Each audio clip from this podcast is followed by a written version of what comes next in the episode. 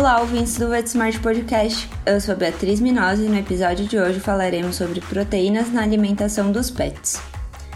Uma nutrição equilibrada de qualidade está ganhando espaço e importância para muitos tutores, e com isso, inúmeras dúvidas surgem, principalmente diante das particularidades em relação às necessidades nutricionais de cães e gatos.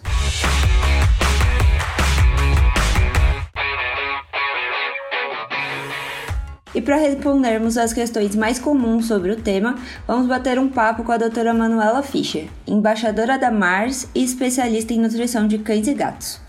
Olá, doutora Manuela, seja bem-vinda ao VetSmart. Olá, Beatriz, tudo bem? Gostaria de agradecer o convite do VetSmart e também a Mars Petcare por essa oportunidade. Ah, obrigada, imagina, doutora Manu. Bom, doutora Manuela, Quais fatores alteram a necessidade proteica de um animal? Bom, Bia, os principais fatores que alteram a necessidade de proteína por um animal dizem respeito à qualidade da proteína presente na dieta. E quando eu falo em qualidade, eu estou me referindo à composição de aminoácidos e também à digestibilidade. Ou seja, melhorando o perfil aminoacídico, haverá menor necessidade de proteína total na dieta, da mesma forma, quanto melhor a sua digestão, ou seja, maior digestibilidade, menor vai ser a necessidade de proteína também. Outro ponto que influencia é a densidade calórica da dieta. Então, quanto maior a energia metabolizável, ou seja, quanto mais calorias o alimento contém, e algumas rações têm essa informação no rótulo, maior tem que ser o percentual de proteína da dieta.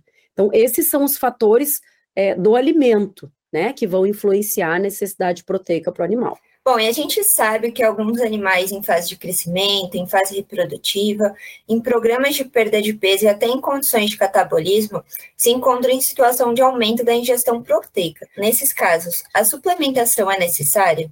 Então, é, essas são situações é, particulares, né, individuais, em que os animais vão ter é, essa necessidade maior. Em todos esses casos que tu citaste, e, e eu incluía também a lactação, são situações que requerem teores proteicos mais elevados na dieta, sim. Mas a suplementação proteica não vai ser necessária se o animal estiver consumindo o alimento adequado para a sua situação. Então, vou dar um exemplo. Um filhote que está consumindo um alimento de boa qualidade, desenvolvido para o crescimento, não vai precisar de suplementação de proteína, pois a dieta ela já tem um aporte maior né, e que atende às necessidades de um filhote. Assim como animais que estão em programa de perda de peso, por exemplo, e que fazem consumo de um alimento específico para perder peso, já tem um teor aumentado de proteína. Então, não tem necessidade de colocar além. Quando a gente fala em suplementação, seria colocar além, né? Adicionar na dieta, na, no, no, no, no, plano alimentar do animal, é, além do que o que o alimento principal está proporcionando. Em alguns casos específicos aí de animais internados, após uma avaliação criteriosa, dependendo da situação, pode-se sim fazer o uso de suplementação de proteína, mas via de regra, com o uso da alimentação correta, não é necessário. Bom, abordando ainda a questão dessas particularidades, né? A gente sabe que dentre as particularidades mais comuns serem abordadas sobre a alimentação dos felinos, é a maior necessidade proteica e a necessidade de taurina. Mas além dessas, os gatos também apresentam maior necessidade da arginina, não é mesmo? Sim, é, todo mundo sabe, né, dessa questão da necessidade proteica e da taurina, né, mas na verdade os gatos, eles têm uma necessidade maior de outros aminoácidos, da arginina, é sim, muito mais do que os cães, é, chegando ao dobro, né, da, da necessidade de arginina comparada aos cães.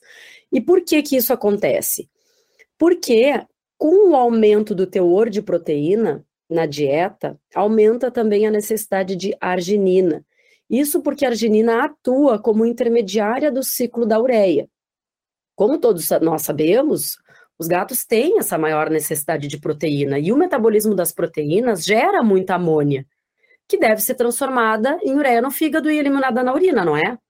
Então, pensa comigo, se o animal ele o gato ele precisa de mais proteína do que o cão, consequentemente, ele precisa de mais arginina na dieta, porque a arginina ela participa do ciclo da ureia, transformando a amônia ureia. Se isso não acontece, a amônia que é tóxica vai se acumular. Então, o gato que consome mais proteína do que o cão precisa necessariamente de mais arginina para poder eliminar essa amônia toda produzida pelo metabolismo proteico. Perfeito, muito bem explicado, doutora Manu. Bom, os gatos, eles, como você mesmo disse, eles têm várias particularidades na alimentação, mas a gente sabe que em algumas casas que tem cães e gatos, muitas vezes os cães acabam comendo a ração dos gatos, né? Esse hábito pode trazer algum dano para o animal?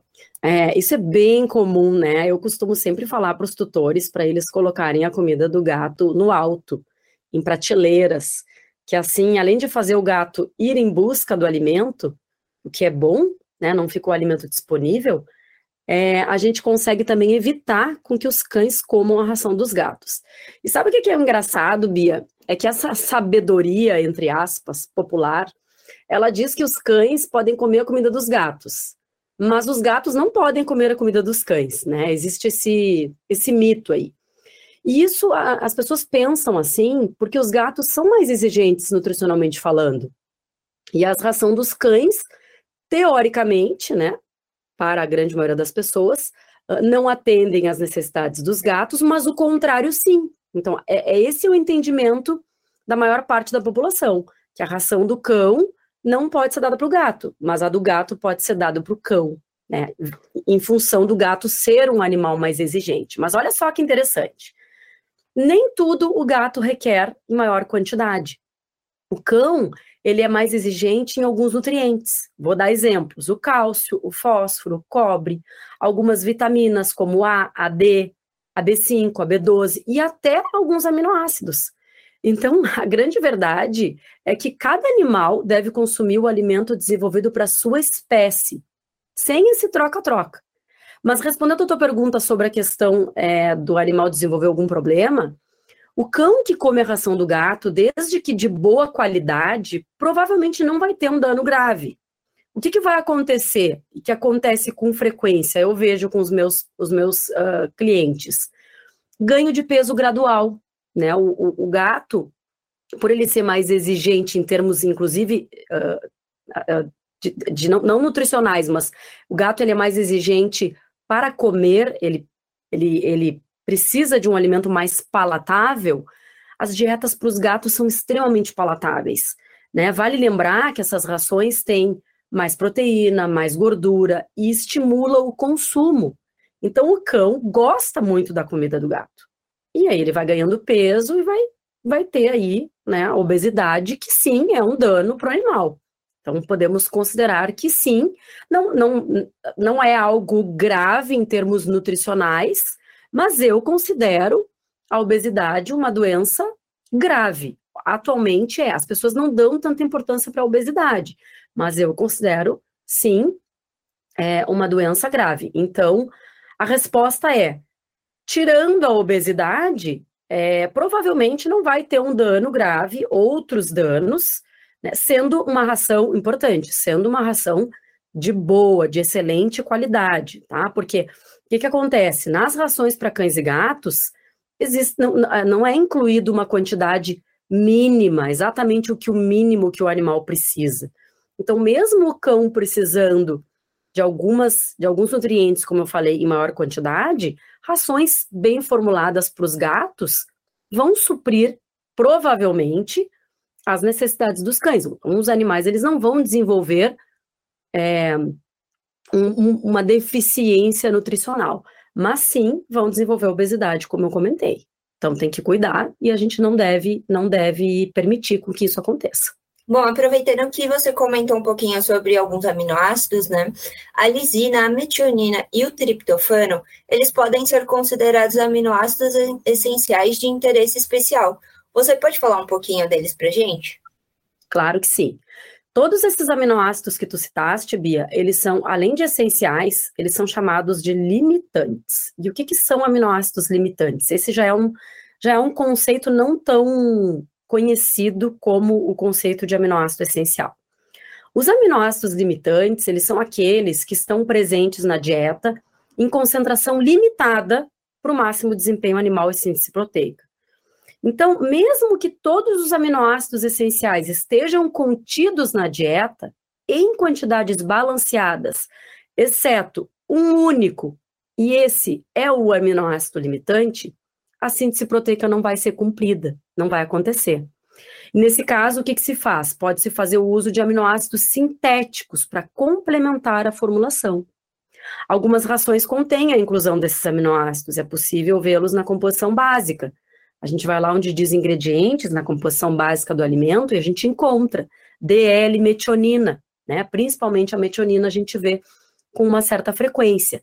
E por quê? Porque a metionina é o primeiro aminoácido limitante nas rações à base de proteína vegetal e proteína animal. É, a metionina, ela é um aminoácido sulfurado, ela contém enxofre, de alta necessidade para os felinos. Ela é importante para reduzir o pH urinário. Ela também serve como precursor de outros aminoácidos, como a cisteína, que pode ser convertida em taurina no cão, né? O gato a gente sabe que precisa da taurina é, separada, né? Precisa ter a, a, a suplementação de taurina. E a metionina também pode ser convertida em glutationa, que é um importante antioxidante fisiológico. Né? E também o gato, ele produz um feromônio uh, que se chama felinina, que é um feromônio uh, proteico, né? A partir, uh, produzido a partir da metionina. Então tem essa necessidade grande aí, né, para os felinos. Definitivamente a metionina é um aminoácido de vital importância para a saúde a longo prazo, tanto de cães quanto de gatos. E a gente vê ela com bastante frequência em alguns rótulos de rações aí, como eu, como eu mencionei, justamente por ela ser né, um aminoácido limitante, especialmente nas rações de proteína que contém proteína vegetal e animal, que é a maioria. Né? Se a gente for olhar, a grande maioria das rações hoje, elas têm tanto a proteína vegetal quanto a proteína animal. E a lisina, ela já é um primeiro aminoácido limitante nas rações à base de cereais, tá? E a lisina, ela tem uma característica que a necessidade dela aumenta conforme aumenta a proteína da dieta. Então, em rações à base de cereais com teor proteico maior, a lisina vai, vai ser necessária e muitas vezes ela vai ter que se, ser incluída de forma sintética. E também o triptofano, assim como a lisina, ela, ele é um aminoácido limitante nas proteínas uh, dos cereais, assim como a lisina. Dentre esses três, o mais encontrado nas rações é a DL-metionina, né? depois a gente encontra bastante a lisina e também o triptofano. Cada formulação vai, vai, vai exigir ou não a inclusão desses aminoácidos essenciais, né? Então, dependendo do que, que se usa na fórmula, né, no tipo de ração, um ou outro aminoácido limitante, ou mais do que, do que um, talvez os dois, dois ou três, sejam importantes é, serem incluídos na, na formulação para que é, não tenha nenhum prejuízo né, da síntese proteica e da formação de outras proteínas. Perfeito, doutora Manu. Bom, e agora abordando um pouquinho sobre a deficiência de proteínas, a partir de qual limiar um animal com a deficiência de proteínas pode apresentar alguns sinais clínicos, como apatia, baixa imunidade, queda de pelo e até perda muscular? Bom, um, um animal que consome uma dieta baixa em proteína, né, abaixo do mínimo requerido, né, descrito nos guias nutricionais, ou também uma proteína com de má qualidade, porque muito se fala em, quali, em quantidade, quantidade de proteína. A gente sabe, tem estudos que demonstram que é, muitas rações contêm excesso de proteína, mas essa proteína está desbalanceada, ela não está equilibrada, porque não há um balanço de aminoácidos. Então, mais importante do que quantidade de proteína é a qualidade. A qualidade proteica em termos de digestibilidade, como eu já falei lá no início, em termos de balanço de aminoácidos, né? Oferta de todos os aminoácidos essenciais nas quantidades corretas. Então, se o animal ele faz consumo tanto de uma dieta com proteína de qualidade ruim, baixa digestibilidade, né, rações econômicas de combate, ou também ração é, que, que tem aí uma, uma quantidade maior de proteína, mas a qualidade é ruim, então ou pouca ou má qualidade, a médio prazo ele pode ter todos esses, esses sinais clínicos que, que foram falados. E se for filhote a curto prazo, porque no filhote tudo acontece de forma mais rápida. Infelizmente, os indicadores bioquímicos, eles têm limitações, tá? Porque eles têm influência aí de várias doenças, interação droga-nutriente e outras razões. A albumina, por exemplo, ela tem baixa sensibilidade na avaliação da desnutrição aguda. Ela tem uma meia-vida longa, de aproximadamente 18, 20 dias. Ela pode ser afetada pelo estado de hidratação, infecção, outras causas de inflamação. Então, não é um marcador ideal do estado nutricional. Uh, ureia, hemoglobina, albumina, globulina e as proteínas totais estão relacionadas ao metabolismo proteico e, obviamente, a gente vai analisá-los, né, numa suspeita aí de um animal com, defici com deficiência proteica. Mas é importante uma boa anamnese, entender o que, que o animal consome, né, ver os outros exames, avaliar se o animal não tem doença concomitante, e também o exame físico para constatar essa deficiência proteica. Então, avaliação do índice de massa muscular, o score de condição corporal, o próprio peso, né, e outras avaliações que a gente vai fazer no, no exame físico. E se o animal ele não tem outra doença concomitante, é, a simples correção da dieta, a prescrição de uma dieta correta, na quantidade correta, vai confirmar rapidamente esse diagnóstico. Então, é, esses casos de deficiência de proteína, a gente acaba vendo atualmente com dietas ou rações de baixíssima qualidade, ou até mesmo a gente vê é, animais que comem restos de comida ou alimentação caseira desbalanceada, inapropriada. Tá? Tem, tem acontecido um pouco mais. Legal, e super importante você né, reforçar esse ponto de uma boa anamnese, um bom exame clínico, porque às vezes a gente sabe que o exame bioquímico, né, os marcadores bioquímicos, gente, tem uma grande dificuldade de análise, né, natural. E, e, sem dúvida, sem considerar um contexto bem definido, fica mais difícil ainda, né, essa análise. Exatamente. Bom, e incluindo uh, né, o que você já levantou sobre o exame físico, em alguns casos extremos de deficiência de proteínas, a gente pode até observar o comprometimento da respiração pela ascite, não é mesmo? Pode, pode, e nesse caso seria um sinal secundário à hipoproteinemia. Então, esse acúmulo de fluido em volume anormal no peritônio pode sim prejudicar a respiração, o que agrava ainda mais a situação do animal, né, e deve ser corrigido o quanto antes. Perfeito. Bom, no começo do nosso podcast, a gente falou um pouquinho sobre os animais que precisam de um aumento na ingestão proteica, mas no caso dos animais que precisam de redução da ingestão proteica, como os hepatopatas e, nefro, e os nefropatas, quais relações com outros nutrientes devem ser acompanhadas de perto? Bom, então, é, no caso né, dos nefropatas, que precisam de uma gestão proteica reduzida, e os hepatopatas, que cursam né, que são as situações que cursam com encefalopatia hepática ou os desvios portosistêmicos, que nessas duas situações, sim, há necessidade de redução da gestão proteica. O primeiro ponto que a gente deve uh, levar em consideração e, e comentar é que a formulação dessas dietas com baixa proteína, ela tem que ser bem cuidadosa, né, feita por profissional qualificado e experiente, porque ao reduzir a proteína, a gente reduz também a oferta de aminoácidos na dieta que são os nutrientes exigidos pelos animais. E aqui é importante salientar que os cães e os gatos, eles não necessitam de proteína em si, né, proteína é, per se, mas sim de aminoácidos. É, é, é, são os aminoácidos que são os nutrientes essenciais.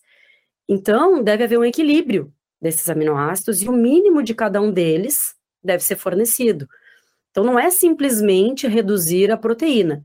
Eu estou falando isso porque se fosse simples fazer uma formulação dessas dietas, nós teríamos muitas dietas coadjuvantes com redução de proteína, e a gente não tem. Né? E a formulação das alimentações caseiras, quando a gente vai para um software fazer uma, uma formulação desse, desse tipo de, de, dieta, a gente vê como é difícil de conseguir reduzindo a, reduzir a proteína, né, e manter a oferta mínima de todos os aminoácidos essenciais. Então, isso deve ser levado em consideração pelo veterinário ou pelo tutor quando ele busca uma dieta com esse tipo de perfil, né? Redução é, de proteína. Na verdade, a, a, a, redução aí de proteína ou de fósforo, né? Pensando nos nefropatas. E por consequência da redução dessa proteína, principalmente de origem animal, essas dietas têm o fósforo reduzido. Né? E aí o teor de cálcio também deve ser ajustado para que a manutenção, para que haja a manutenção aí adequada da relação entre esses dois macrominerais essenciais, o cálcio e o fósforo. Então aí são pontos importantes que devem ser levados em consideração dessas dietas. Perfeito. Aproveitando que a gente está comentando sobre algumas enfermidades que precisam desses ajustes, né, delicados na alimentação, a gente não pode deixar de falar sobre as reações alérgicas à proteína animal, principalmente a carne bovina e de frango. Para esses casos, existem as reações hipoalergênicas e até de proteínas hidrolisadas. Mas o que sugerir de substituição quando o tutor não pode arcar com esse alimento coadjuvante? Olha, nesse caso, eu tentaria duas alternativas, tá? Existe a, a busca por dietas monoproteicas, que utilizam uma fonte única, né? E não usual de proteína, então é uma fonte nova para o animal. São poucas ainda no mercado, mas né, tem opções ainda aí disponíveis. E a gente também pode lançar mão das dietas caseiras, em que utilizamos ingredientes que o animal ainda não tenha consumido e vamos testando um ingrediente por vez para identificar quais os que desencadeiam alergia. São as chamadas dietas de eliminação. Mas claro que eu preciso alertar, eu preciso dizer que ambas as, eh, essas alternativas, né, são caras e podem chegar até a ser mais cara que o alimento coadjuvante seco. Então a gente vai estudar as opções disponíveis e os preços para fazer a escolha que melhor cabe no bolso do cliente. Então, exemplo, uma coisa é eu fazer a formulação de uma dieta é, né, para um animal que tem, vamos supor, uma suspeita de alergia à carne vermelha, carne de frango, eu vou testar com uma carne de peixe, eu vou usar tilápia. Bom, eu vou ter um custo para fazer essa dieta. Agora, se ele já consumiu tilápia, ele já demonstrou alergia, eu já usei outras carnes, né, suíno, cordeiro, e se eu tenho que ir para uma carne mais exótica, como coelho, rã, outras carnes, o custo vai ser outro. Então, não dá para a gente dizer que uma dieta é mais cara do que a outra. A gente vai ter que ver para aquele paciente quais são os ingredientes que eu vou usar, para aquele paciente qual é a marca de ração hipoalergênica que eu vou usar, porque as, as, os preços das marcas não são iguais, né? Tem marcas mais caras do que outras, mas tem marcas que vão e, e tem marcas que vão funcionar para um animal e não vão funcionar para o outro. Então, a gente vai ter que né, tentar aí e, e, e testar até chegar na, na, na, opção aí mais viável, tanto financeiramente, mas que dê resultado para o animal. Né? Então, é, é, essa é a parte difícil aí quando se fala em alergia. É a gente conseguir algo que caiba no bolso uh, do cliente, né? Um, estudar as opções disponíveis aí, né? E os preços para fazer a escolha que vai caber melhor aí no bolso do nosso cliente. Para ele aderir ao tratamento, né? Caso contrário, a, a possibilidade dele não aderir é muito grande. Ah, sem dúvida. A gente sabe que na nutrição de pequenos animais, essa personalização do, do atendimento é super importante, né? Eu adorei o podcast, mas infelizmente a gente vai esperar a última pergunta. E eu vou aproveitar esse gancho para te perguntar: como que a gente pode instruir os tutores em relação à importância e o custo-benefício de uma nutrição equilibrada de qualidade? Ah, eu costumo dizer que o alimento do pet ele não é um gasto, tá? Ele é um investimento. Nós ainda vivemos de tratamento de doença e não de prevenção, infelizmente. A, a minha abordagem com o tutor, Bia, é sempre no intuito de fazer, de fazer com que ele entenda que o animal que come um alimento de alta qualidade e na quantidade certa para o seu peso, seu estilo de vida, estado fisiológico, ele tem maior probabilidade de viver mais e com melhor qualidade de vida. Então, investir no alimento e no manejo nutricional correto significa prevenir doenças e, consequentemente, gastar menos no veterinário, né? Uma vez que a gente faz com que o tutor entenda isso, ele acaba uh, fazendo né, o plano alimentar aí é, independente ou se esforça para fazer um plano alimentar uh, adequado ou muito próximo do ideal, mesmo que às vezes seja relativamente caro, tá? Então é, é, é, o que eu sempre digo, é como um plano de saúde, né? É um investimento e a gente acaba acaba tendo vantagens em investir a longo prazo, a gente percebe isso. Eu atendo muito tutor que não se importa com o custo da alimentação do cão ou do gato, que fornecem um alimento ideal, mas que pecam nos excessos de outros alimentos, e dessa forma a dieta fica desequilibrada e excessiva em calorias. E aí o resultado disso o que, que é? Obesidade, né? E todas as suas consequências que a gente já sabe quais são e que aí é assunto para outro podcast. Ah, sem dúvida, doutora Manu. É. A alimentação tem muitas questões aí a serem resolvidas e respondidas, né? Exatamente, tem muita coisa, sim. Muito bom, doutora Manu. Muito obrigada mesmo pela participação no nosso podcast. Foi, assim, super enriquecedor. Assim, eu, como estudante de médica veterinária, fiquei encantada com tudo que eu aprendi. E a gente sabe que a alimentação de cães e gatos vem se tornando um assunto assim de alto interesse pelos tutores e nada mais importante do que a gente se atualizar sobre o tema para proporcionar uma melhor orientação e um melhor atendimento aos nossos tutores, né? Exatamente, eu que agradeço, Bia. É sempre bom conversar sobre nutrição com vocês. Agradeço o convite do VetSmart, da Mars Pet Care, por estar aqui com vocês hoje. E nos falamos numa próxima. Com certeza. Esse episódio tem um patrocínio da Mars Pet Care e todas as informações técnicas dos produtos, apresentações, indicações, assim como vídeos, estudos relacionados e uma série de conteúdos estão disponíveis nas páginas dos produtos no VetSmart. É só acessar e conferir. E lembrando que agora todos os nossos ouvintes podem selecionar e ouvir temas semelhantes em um só clique na nossa playlist.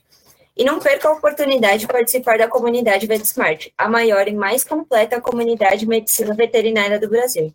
Lá você pode interagir com colegas, além de compartilhar materiais de estudo, casos clínicos, experiências e ainda tirar dúvidas gerais sobre os diferentes temas. Basta acessar o site comunidade.vetsmart.com.br.